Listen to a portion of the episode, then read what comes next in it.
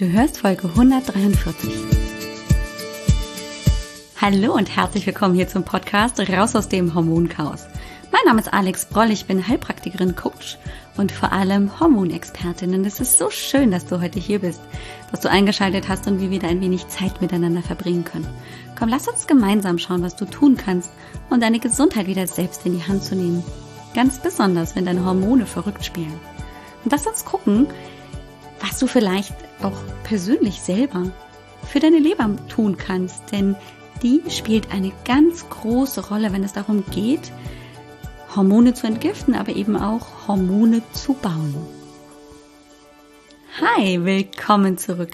Wie schön, dass du hier bist. Und vielleicht ist es genauso, dass du sagst, ja, also über die Leber habe ich schon immer nachgedacht, aber irgendwie hm, kann ich nicht so ganz verstehen, was man da macht. Oder ähm, gibt es da einfache Möglichkeiten, sich mit der Leber zu beschäftigen? Und die Antwort ist ja, es gibt tolle, tolle Sachen, die wir machen können, um unsere Leber zu entlasten und gleichzeitig eben auch unseren Stoffwechsel zu regulieren.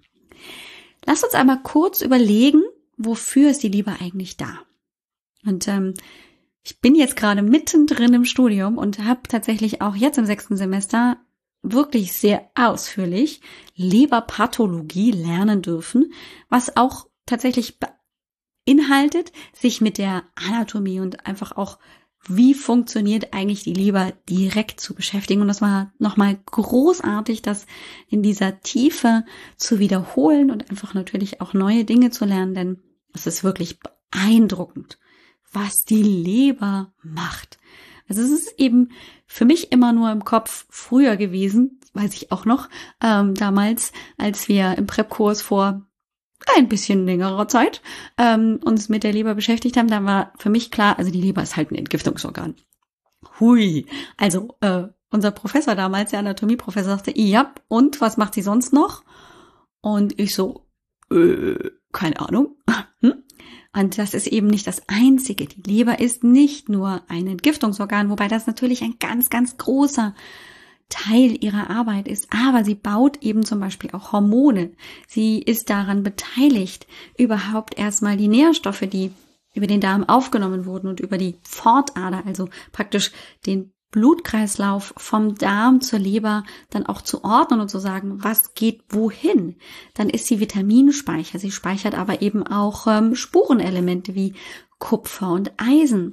Sie ähm, ist tatsächlich auch extrem wichtig für die Schulmedizin, denn es werden Medikamente so zum Teil hergestellt, dass sie dann erst über die Leber aktiviert, also metabolisiert und umgebaut werden. Man nennt das dann äh, im Medizinerdeutsch Prodrug, also eine Vordroge im Sinne, dass eben der Stoff erst, wenn er durch die Leber durchläuft, so aktiv wird, dass er dann in unserem Körper wirken kann. Das macht die auch. Und das macht sie aber nicht nur mit den Arzneistoffen, sondern sie macht das eben auch mit ähm, Stoffen in unserem Körper. Denn es ist tatsächlich so, es ist nur der Einfachheit halber immer so ähm, erklärt bei mir im Podcast, aber letztendlich ist erst die Leber diejenige, die aus unserem Cortison, das wir in der Nebenniere produzieren, Cortisol macht. Wir brauchen also auch eine gut funktionierende Leber. Ja, und darüber wollen wir heute einmal kurz sprechen, weil die natürlich echt viel zu tun hat. Also das ist Wahnsinn, welche Aufgaben die Leber erfüllt. Und das ist auch übrigens total Wahnsinn, denn die Leber ist das einzige Organ, das, wenn das irgendwie ähm, zum Teil rausgenommen wird, was nachwächst. Also man kann eine lebend Leberspende machen. Also großartig. Und es ist tatsächlich auch so, dass wir ohne Leber nicht überleben können. Also eine Leberzirrhose ist irgendwann tödlich und ähm, wir sollten uns eigentlich sehr, sehr gut um unsere Leber kümmern. Und das geht manchmal, ich würde sagen, im normalen Alltag, aber vielleicht auch aufgrund unserer etwas veränderten Ernährung im Vergleich zu den Höhlenmenschen oder vielleicht vor 200, 300 Jahren, fällt ein bisschen schwerer.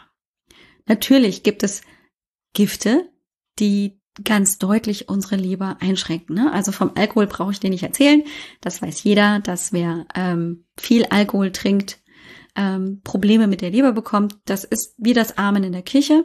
Inzwischen wissen wir auch, dass das vermutlich ähnlich ist mit dem Zucker. Ähm, auch da gibt's jetzt ganz neue Studien und immer noch ähm, Forschungsinteresse dran, ob die Leber jetzt also wirklich durch den Zucker ähm, ganz deutlich eben auch beeinträchtigt wird. Aber ja, es gibt die nicht alkoholische Fettleber und eine Fettleber kann letztendlich irgendwann auch in eine Leberzirrhose münden. Also ja, wir sollten uns um unsere Leber kümmern. Es gibt viel, was du tatsächlich auch im Internet, wenn du mal neugierig guckst und ein bisschen suchst, ähm, machen kannst. Leberreinigung nach X und Y und dieses noch und jenes noch. Und alles hat auf jeden Fall seine Berechtigung. Es wird viel dann auch angeboten, das halt mal so kurmäßig zu machen. Auch das ähm, ist, daran ist nichts auszusetzen. Ich für meinen Teil ähm, halte viel von Kontinuität, also Regelmäßigkeit. Das heißt, vielleicht regelmäßig täglich sogar was für die Leber zu tun oder vielleicht ähm, einmal im Monat oder einmal in der Woche oder oder oder. Und da gibt's viele, viele tolle Möglichkeiten. Ähm, das, was man zum Beispiel machen kann, was auch manchmal gerade für die Figur passt oder einfach auch zur Entlastung wirklich dient, sind äh, wirklich diese sogenannten Entlastungstage, um Depots zu lernen, um Glykogen auch mal aus der Leber auszuschwimmen, ähm, dass einfach die Leber mal leer wird, weil Glykogen speichert sie übrigens auch, also solche Sachen macht sie auch, um einfach mal der Leber, naja, so eine Art von kleine Putzaktion anzubieten. Ähm, und da kann man tatsächlich wunderbar mit Gemüse, Reistagen oder mit Hirsekuren arbeiten, wo man dann für zwei, drei, vier oder sogar zwölf oder vierzehn Tage mit ähm, Hirse und Gemüse frisch zubereitet dreimal täglich arbeiten kann. Und hey, keine Frage, so ein zwölf Tages Programm ähm, Reis-Gemüsekur ist schon auf jeden Fall anstrengend. Keine Frage, weil du dem Körper natürlich auch einfach viel abforderst. Der ist beschäftigt und es kann leicht sein, dass du ähm, nach vielleicht ein oder zwei Tagen erstmal ein richtiges Loch fällst, weil der Körper erstmal hier so sich neu sortieren muss. Ja, da fehlen vielleicht Stoffe jetzt in der Leber, die erstmal ganz wichtig waren und das Glykogen als Speicher ist auch raus und erst wenn ich durch dieses Loch praktisch durch bin, kann ich dann ähm, merken, boah, jetzt, jetzt tut sich ja was. Jetzt ist es letztendlich wie so ein Frühjahrsputz. Ich empfehle tatsächlich für den Einstieg keine so langen Zeiträume, sondern vielleicht mit ein oder zwei Tagen anzufangen oder vielleicht tatsächlich ein oder äh, zweimal im Monat ähm, so einen Reisgemüse oder Hirsegemüsetag einzuführen. Das kann wahnsinnig entlastend tatsächlich sein und ist eine schöne kontinuierliche Unterstützung der Leber. Weil es eben entwässert und entsäuert und das natürlich ähm, optimale Bedingungen dann sind auch für die Leber, sich zum Teil zu regenerieren oder einfach auch wieder so ähm, sich um andere Dinge dann auch noch zu kümmern. Ne? Also sie hat einfach so viel auf dem Tablett, kannst du dir vorstellen, sie jongliert mit 15 Bällen. Und wenn du ähm, einfach, sag ich mal, die normale Ernährung mit all den Inhaltsstoffen einfach zurückfährst, dann sind es vielleicht nur noch 13 Bälle und das ähm, kommt ihr schon entgegen. Dann gibt's natürlich auch ähm, Tees und Kräutertees haben natürlich eine ganz, ganz lange Tradition, auch gerade in der Volksmedizin ähm, wissen wir, Kräuter haben effektive Wir Wirkung. Die Pharmakologie also die Lehre der Medikamente, wenn man es so übersetzen möchte, kommt ja auch daher, dass man sich überlegt hat, hey, was habe ich für Pflanzenstoffe, zum Beispiel eben die Weidenrinde enthält äh, Salicylsäure, daher kommt letztendlich unser Aspirin, weil sich irgendein Pharmazeut mal hingeguckt, hingestellt hat und dann geguckt hat, ah, das ist der Inhaltsstoff ähm, in der Weidenrinde und ähm, das kann man vielleicht dann auch anders chemisch nachbauen. Und so ist das letztendlich entstanden. Und natürlich sind nicht alle Medikamente, die wir in der Schulmedizin bekommen, auf der ähm, Pflanzenheilkunde beruhend, aber viele eben schon. Also Pflanzen wirken, Punkt. Und ähm, ein wunderbarer Lebergalle-Tee, der sehr effektiv ist, aber natürlich, hm, ich würde mal sagen, seinen Eigengeschmack hat, ist ein Lebertee mit äh, Mariendiesel, Löwenzahnwurzel und Pfefferminze. Also die Pfefferminze haut das Ganze dann, glaube ich, auch ein bisschen raus, dass es nicht ganz so eklig schmeckt. Wobei letztendlich ähm, die Mariendistel, ähm, das sind getrocknete ähm, Früchte der Mariendistel, die da auch zermörsert werden, damit man einfach auch an die ähm, sekundären Pflanzenstoffe, an die anderen Inhaltsstoffe rankommt. Und Löwenzahnwurzel sind halt nicht die Blätter, sondern das ist wirklich die Wurzel, die ist auch ähm, oft klein verarbeitet.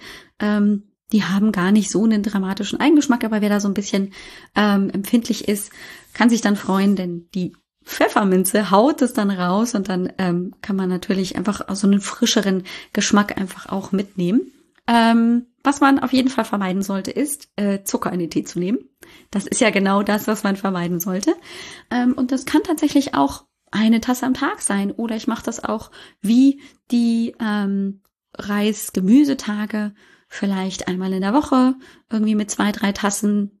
Also auch da kann ich ähm, auf sehr, sehr sanfte Art, aber doch sehr, sehr regelmäßig meine Leber unterstützen. Was sollte ich noch tun?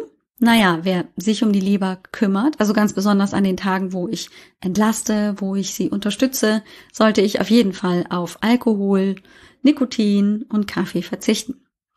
Einfach weil das natürlich Stoffe sind, die die Leber wieder beschäftigt. Und dann kann ich natürlich noch viele andere Dinge machen. Gute Fettsäuren sind wichtig. Ähm, Bitterstoffe, ganz, ganz, ganz oben mit dabei, die ich über die Nahrung aufnehmen kann. Chicorée, Radicchio, Rucola, Grapefruit. All diese Dinge können durchaus eine ganz, ganz tolle äh, Ergänzung sein. Und man kann ja auch sehr, sehr gute Gerichte mit diesen Gemüsesorten tatsächlich kochen. Die Angelika-Wurzel gehört da letztendlich auch mit, auch zum Beispiel rein. Das ist äh, einfach ein Bitterstoff. Ähm, mit dem kann man natürlich nicht so gut kochen, aber ähm, vielleicht kann ich mir ähm, ein kleines Pulver besorgen, wo Angelika-Wurzel oder auch Galgant oder Pomeranzenschale oder solche bitteren Stoffe drin sind und kann damit sogar täglich meine Leber unterstützen. Bin ein absoluter Freund zum Beispiel vom Bitterelixier der Marktapotheke Greif in Rottal-Münster. Das soll jetzt keine Werbung sein, sondern nur, das ist eben etwas, was ich persönlich nutze, einfach weil es ähm, gut verfügbar ist. Äh, ich kann da äh, mit, mit einer Pipette sehr gut arbeiten. Es gibt aber auch andere Tropfen, die ähm, da wahnsinnig effektiv sind, ähnliche Zusammensetzungen haben und mit Sicherheit genauso gut sind. Äh, es gibt übrigens noch einen kleinen Tipp, den ich dir mitgeben möchte. Und zwar ist es der Leberfit-Kick. Das ist von meiner geschätzten Kollegin Margret Matjetzki, die ähm, tatsächlich in München ihre Praxis hat und ähm, sich ganz wunderbar mit Pflanzenheilkunde auskennt, da auch schon die letzten 20 Jahre gearbeitet hat. Und ähm, die hat tatsächlich ähm, einen super Shot ähm, sich überlegt. Und zwar ist da drin in diesem Leber Fit Kick ähm, ist drin eine Messerspitze Kurkuma, ähm, dann der Saft einer halben Zitrone, ähm, dann ein halber Teelöffel Honig. Ja, der ist tatsächlich da mit drin ähm, und bisschen Pfeffer als ähm, tatsächlich ähm, Bioaktivator, denn dieses Piperin, das im Pfeffer drinnen ist, aktiviert nochmal zusätzlich das Kurku ähm, den das Kurkuma-Gewürz oder halt äh, den Gaproots äh, und wird damit besser bioverfügbar. Ja, und dann mixe ich das alles ähm, in eine ungefähr 200 Milliliter warmes, abgekochtes Wasser. Es sollte nicht kochen, sondern es sollte so eben 80, 70 Grad haben. Da rühre ich das rein und dann kann ich das trinken. Hm? Ja, das Zeug ist echt scharf. Also, ja, mit Kurkuma und Pfeffer ähm, ist da auf jeden Fall Dampf im Kessel, aber ähm, auch sehr zu empfehlen. Auch da gilt, äh, die Dosis macht das Gift. Also das muss man natürlich vielleicht nicht jeden Tag machen, aber vielleicht in der Kombination mit einem Entlastungstag, Hirse-Reis, Gemüsetag, wie auch immer. Und dann vielleicht ähm, zu Beginn morgens ähm, so ein Fitkick, ein Leber-Fitkick, mega.